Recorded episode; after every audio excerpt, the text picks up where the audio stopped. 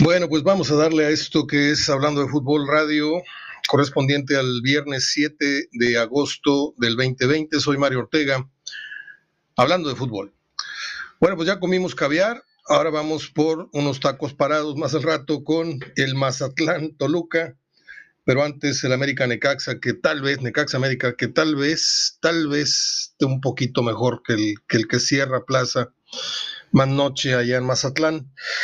El Real Madrid ha quedado eliminado, el campeón vigente pierde 4-2 en el global, 2-1 el partido, con una terrible actuación de Barán, que regala dos goles prácticamente, y con ello la eliminación del Madrid queda sellada el día de hoy, en algo que se veía venir, un strike cantado, la eliminación de los merengues. Eh, ciertamente, Madrid no, no puede compararse eh, el campeonato conseguido en la liga con la exigencia que demanda eh, la Champions. Madrid incluso siendo campeón, no los mismos críticos, yo viendo el canal del Real Madrid y viendo un ratito el chiringuito, los, los que son así madridistas de corazón en esos programas, ni siquiera aprobaban el nivel del Madrid en la liga, aún siendo campeón. Y esta derrota que pues tuvieron a manos del, del City allá en febrero en su campo, este, pues prácticamente adelantaba un poco de lo que hoy ocurrió la eliminación. Tanto que el Juventus se quedó corto, ganó 2-1, pero pierde en la serie ante el Lyon y con esto avanzan los franceses. Obviamente el Bayern y el City son los favoritos. Pues por ahí creo que por ahí pueden, podemos encontrar tal vez al, próximo campeón de la, de la Champions. Ahora sí, vamos a ponernos serios. Hay muchas efemérides, ¿eh? muchas, muchas, son dos, cuatro, seis, ocho, diez, son como once efemérides. En algunas vamos a hacer hincapié y otras nomás así. De pasadita, cumpleaños Caetano Veloso, Villa y Tomás, Leticia Perdigón, murió el gordo, del gordo y el flaco Oliver Hardy. Eh, cumpleaños David Duchovny, el de los X-Files. Cumpleaños Carlos Vives, el colombiano este de la gota fría. Cumpleaños la hermosísima sudafricana Charlize Theron. Murió un día como hoy, en 2004, el director, eh, productor Ismael Rodríguez. También estaremos hablando un poco de él y de las películas que, que hicieron muy, muy famosos a los Soler y a, y a Pedro Infante y a Marga López.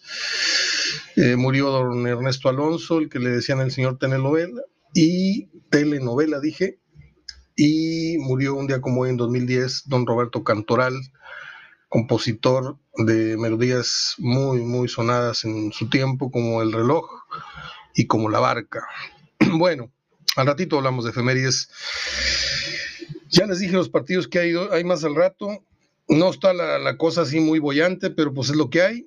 Es viernes botanero Allá usted si pone el carbón o si lo pone mañana, este, o los dos días. Este, y pues hay que hablar, hay que hablar de lo que pasó ayer con el Tigres eh, Cholos. le pegamos el pronóstico, sí le pegamos, pero debo decir que Tigres no ganó porque no quiso. Tuvo una aproximación que se hizo muy poco hincapié, incluso en la crónica televisiva, porque no quedó muy claro si esa, esa falla al minuto 50, por ahí un centro por derecha, que cruza por todo el área chica y se le pasa a Aquino y se barre Guiñac y pareciera como si, si fuera el defensa el que saca, pero es Guiñac el que, el que con su propio botín, creo que derecho, izquierdo, izquierdo, es el que con la parte interna, en lugar de tocarla hacia el marco, la toca hacia, hacia un lado lateralmente. Y ahí se estaba dando para mí la, primera opción clara. Luego vino el mano a mano de Guiñac, que tapa muy bien eh, Jonathan Orozco, y luego vino la del palo de Quiñones. Este, y el segundo tiempo, la única que tuvo Tigres así más o menos clara fue el disparo de Aquino, que también contiene eh, muy bien Jonathan Orozco. O sea, no son muchas opciones, siendo muy exigente para con el, cuadro, el potente cuadro o, el, muy, muy eh, reforzado cuadro que tiene Tigres con respecto a, un plantel en, construcción como lo es el Cholos. Son muy pocas, pero hubo. Tampoco se trata de que Tigres tiró una vez al marco, en no, tiró cuatro, de las cuales tuvo dos muy claras, la del palo y esa acción que le, le digo de antes del minuto de juego y los otros dos disparos, ¿no? El problema de los Tigres fue que se empezaron a calentar las cosas y así como Mayweather ganó muchas peleas en el amarre, en el pegar y, correr, el Cholos empezó a nivelar el juego metiendo a los Tigres a su partido. ¿Y cuál fue eso? Cortar, cortar en base a, patadas, a sacar a Tigres de sus casillas. Y Tigres no logró serenarse. Yo decía que si para el segundo tiempo el Tuca lograba serenar a los jugadores y volvían a hacer lo que hicieron muy bien los primeros 20, 25 minutos del primer tiempo, sin problema iban a sacar el juego, incluso por diferencia de dos goles. Pero no fue así. Tigres eh, decepciona, Tigres aburre otra vez. Este, la obligación ciertamente era del local, pero sabemos que el espectáculo hoy día a los equipos y a los técnicos sobre todo les importa un comino. Ellos van por un resultado, no más que por agradar a la audiencia o, en, este, o en otro tiempo a los espectadores presentes. Y Cholos se va con un punto, eh, pues yo no sé si merecido o no merecido, creo que merecido porque lograron contener a Tigres, pero pues eh, si esto fuera una pelea de box, Tigres lo hubiera ganado por puntos tranquilamente. Pero no es box, es fútbol y como quedó 0-0, hay división de honores, división de puntos y lo que hoy debería ser una temporada de 9 de 9 de Tigres, porque arrancó ganándole fácil a Necaxa, se dejó empatar por, Pachuca y también le sacan el empate ahora en Tijuana, pues ahora tiene un, saldo de 5 puntos de 9, que no son malos, no, no, es el gran arranque, tampoco es uno de 9, no es una cosa para agarrarlos a sombrerazos, pero pues eh, la exigencia sobre este equipo debe ser, siempre debe estar. Y ayer a mí Tigres me, pues no le voy a decir que me decepcionó así abiertamente porque en mis adentros sabes perfectamente, usted y yo sabemos qué esperar, salvo los muy matraqueros o los muy aficionados a Tigres, siempre tienen la esperanza de ver a su equipo jugar muy bien y ganar. Y en muchos de los casos, eh, ya cuando menos ganar. Y en otros, este, bueno, pues por lo menos empatamos y no perdimos. Entonces viene un conformismo ya de muchos años futbolísticamente en sus criterios estéticos de ver el fútbol, cosa que yo no comparto. Pero a mí sí me decepciona mucho Ferretti una vez más porque pues eh, este muchacho Leo Fernández entra faltando 18 minutos y casualmente cuando ingresa Tigres tiene por ahí dos o tres este que no las marco como oportunidades claras de gol, pero sí generó peligro. Este yo no sé, realmente eh, en esto cavilaba, en esto reflexionaba yo antes de, de abrir micrófono o el Tuca Ferretti sabe demasiado y muchas cosas que nosotros no, no estamos ni tantito cerca de comprender, o realmente es un técnico eh, terco, eh, como muchos suponemos, cascarrabias, esto, el otro, pero por sus pistolas está haciéndole pagar piso a Leo Fernández. Como lo dije ayer y en otros programas, eh, me preguntaba por ahí el doctor Ontiveros algo de Maxi Mesa. doctor, escuches el programa de ayer o antier, hablé a fondo de Maxi Mesa, de, del fraude que, que, que, constituye la avenida y la contratación y el pago de, de, este jugador que no trae nada en el morral, más allá de esfuerzo y correr y marcar y meter uno que otro centro y meter uno que otro gol, pero para lo que costó y para lo que dijeron que jugaba, es realmente una paloma de esas que salen bofas, que no truenan, porque ya son muchos, muchos meses, creo que tiene 18 meses, una cosa así. Mm, no, vaya, no llegó la semana pasada, o sea. Y Leo Fernández tiene tres jornadas ya el campeonato. Y si no has puesto en tono físico y si no has hecho entrar a Leo Fernández a tu ritmo eh, futbolísticamente hablando, porque lo estás contratando como un refuerzo. Ahora bien, si nos remontamos al origen de la contratación, pues el Tuca puede tener razón. A mí me puedes traer este, a la muchacha más bonita que te guste, le puedes decir al presidente o en este caso a Miguel Ángel Garza que lo trajo supuestamente, aunque hay otras versiones que dicen que fue, fue el ingeniero, pues está bien, pero si a mí no me gusta y si a mí no me dan ganas de, pues no, aquello no funciona y no se da. Y yo no sé si eh, Ferretti sea un técnico de esos celosos que no quieren estrellitas que vengan así impuestas, o no sé si sea el tema de que sea muy jovencito, pero el muchacho venía en un, buen momento, ¿sí? No viene de una lesión, fue muy bueno y luego se lastimó seis meses y hay que volver a recuperar. No, había que ponerlo nada más en tono físico y a jugar, ¿sí? Y ingresándolo al minuto 78, te da a entender como que nada más traigas para esos últimos 15 minutos y no es así. no es así. Déjame tomarle a mi jugo de Jamaica porque se me está apagando la voz. Va, va a ser probablemente Leo Fernández uno más de los sacrificados por Ferretti en esta gestión en la que no se le puede tilar, no se le puede decir nada, porque ha entregado cinco campeonatos. Y yo convengo, yo asiento que pues a un entrenador que te entrega cinco títulos en X lapso de, torneos, pues este, difícilmente le puedes gritonear. Yo simplemente censuro su falta de ética como entrenador, porque no es ético lo que está haciendo. O repito, o a lo mejor sabe demasiado y nosotros no sabemos absolutamente nada de cómo es el ir metiendo al aro a un futbolista como Leo Fernández, que tampoco se chupa el dedo, ¿eh? O sea, es un muchachito que no juega a la edad que tiene, o sea, él es un evolucionado, es un revolucionado eh, de sí mismo, se ha revolucionado como futbolista muy poco tiempo, eh, lo demostró en Toluca, Toluca no es Tigres, está claro, Tigres es un reloj suizo, es un reloj que, está perfectamente articulado, que juega de memoria, aburrido, pero juega de memoria. De repente se suelta el pelo de local, pero sabemos que Tigres de visita es, es este es una cosa terrible. yo tuve que decir ahí, bueno, mejor no repito el sarcasmo que puse, muy pocos lo entendieron, pero yo veía venir un partido eh, desesperante, porque Tigres dominó, Tigres copó, y luego se metió al juego de las patadas y luego ya veíamos ir y venir del balón, de las patadas, de los jalones. El famoso árbitro este que le el cantante, poco a poco fue perdiendo el control del partido, sacó tarjetas, le faltó autoridad, debía haber una o, dos rojas, no me pregunte usted para quién, pero debía haber existido.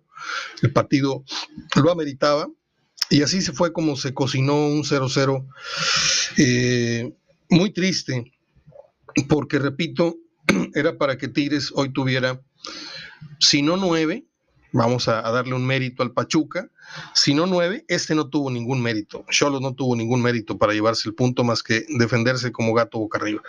Hoy Tigres debería de tener siete de nueve como mínimo y tiene cinco. Entonces vamos a ver si el conformismo este que la liga te permite de son 12 lugares, pero Tigres no está para ese, ese criterio. Tigres está para entenderse como un equipo eh, no solamente protagonista y aspirante al título, sino obligado a estar no en el, en el tema de los repechajes, a ver quién, elimina quién del 8 al 2, del 4 al 2, no. Tigres tiene que andar en el 1, en el 2 o en el 3. A mí no me vengan con que los primeros cuatro, ¿sí? Ya el cuarto para mí no es un sitio digno para Tigres, dado el plantel que tiene.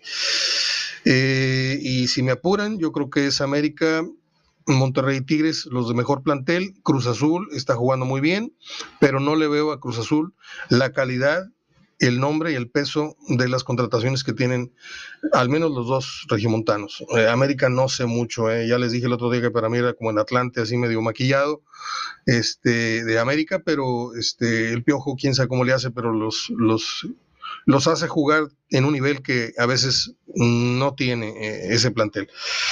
Muy bien. Vamos a resignarnos a ver qué sale de la, Necax América a las siete y media. Y si no tiene usted una cosa mejor que hacer, pues quédese viendo el Mazatlán Toluca a las nueve y media de la noche. Yo le digo algo, yo estoy muy contento porque hace rato eh, todavía no empezaba el fútbol de la Champions y estaba yo haciendo algunas anotaciones y revisando algunas revistas que tengo 30, 40 años con ellas, sacando algunos datos históricos, etcétera. Y de repente prendí la televisión, empecé a sapear. ¿Qué película cree usted? Se acabó el tema fútbol. ¿Qué película cree usted que me encontré en un canal de estos de Golden, no sé qué? Terremoto aquella con Charlton, Charlton Heston, con Ava Gardner, con George Kennedy, mm, sale Pedro Almendares Jr. Esa película me, me hizo recordar un buen tiempo, un buen momento de mi vida, porque me acuerdo que fui con amigos, como muchos de ustedes, a ver esa película al cine Olimpia ahí donde estaba la, calle Zaragoza, Cruz con Juan Ignacio Ramón, si mal no recuerdo. Eh, y cruzando la calle estaba un lugar de mala muerte que me platican que se llamaba La Lechuga. No, no, yo no sé mucho de eso. Este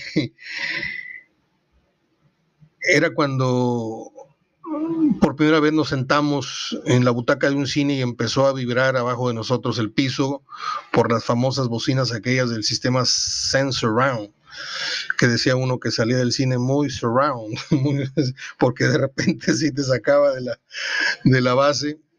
Eh, tenía tranquilamente yo 25, 30 años, yo creo que no la vi más que una vez en el cine y otra vez probablemente en la televisión, pero tenía muchísimos años de no ver esa película y me encantó, me encantó verla. Este, me removió muchos muchos recuerdos, muchos sentimientos de aquella época, me acordé de grandes amigos, etcétera. Un día como hoy, en 1942 nació un gran trovador brasileño. Yo tengo un disco doble de él que me hizo favor una persona que quiero mucho, que está en Argentina eh, Caetano Veloso. Eh, ¿Usted recuerda aquella película de Almodóvar? Creo que se llamaba Hable con ella. Eh, ahí se avienta este señor Caetano Veloso la versión de Cucurrucucú Paloma, pero lo más deliciosamente posible. Si usted no la ha escuchado, en un ratito la voy a publicar en una de mis páginas donde tengo cine, video, fotos y no sé qué otras cosas. Ahí se llama la página.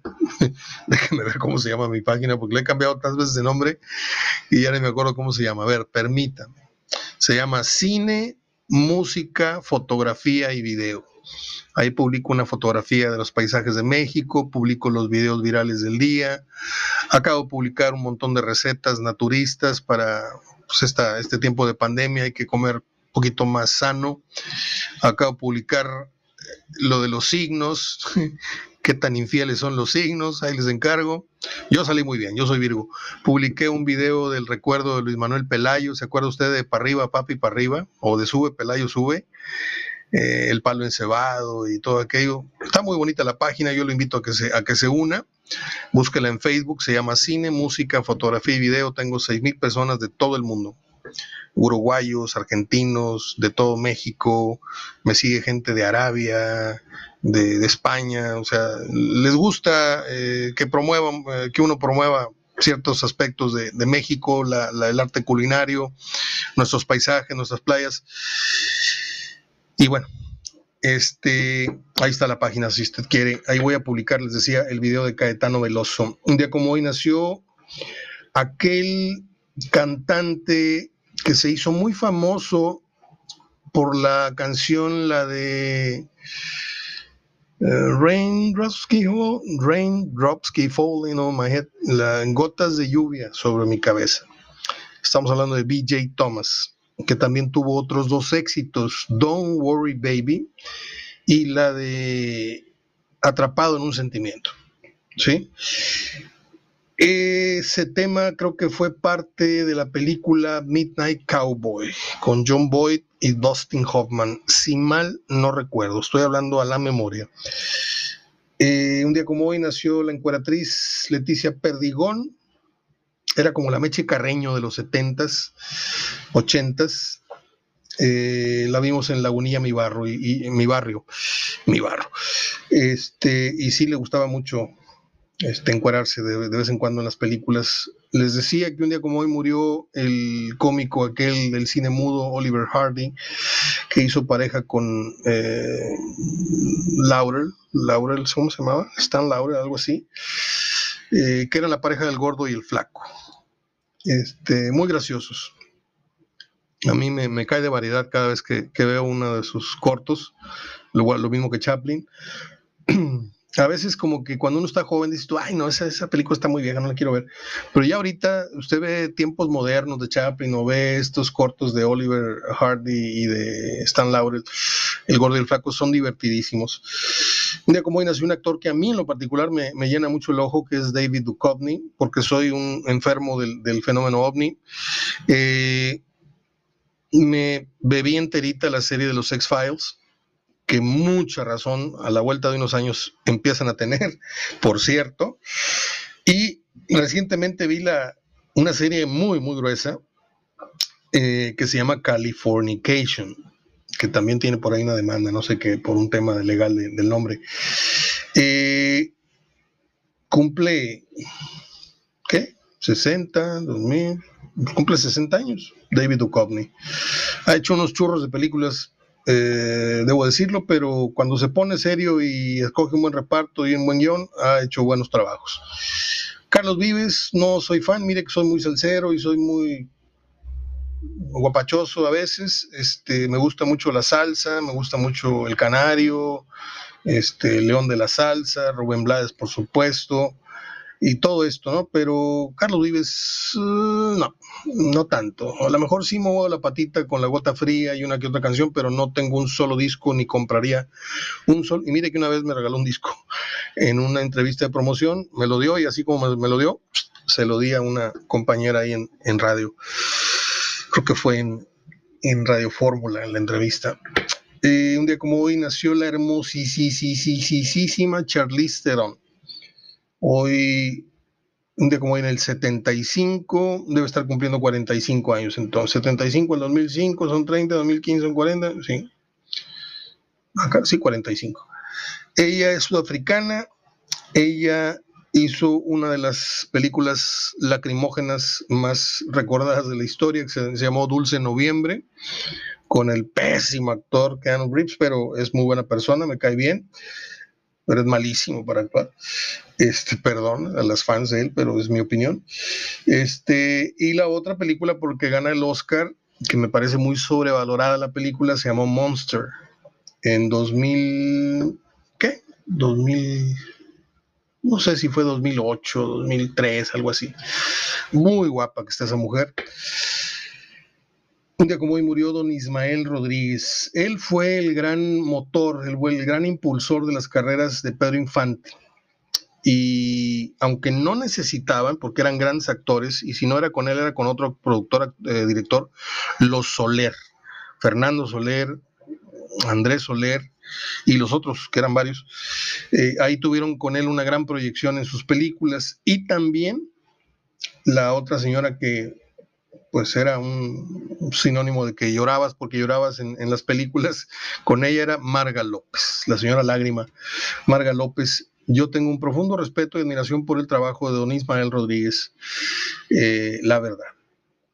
Nunca le voy a perdonar, bueno, mejor no digo nada, porque esa escena del torito me pareció muy, muy exageradita este, porque sigue pasando los, los, años y uno sigue sufriendo con esa, esa mendiga escena. En el, 2007 se murió don Ernesto Alonso, este, que dicen que era muy varonil. El señor telenovela, el del maleficio. Y termino con don Roberto Cantoral, el compositor de reloj.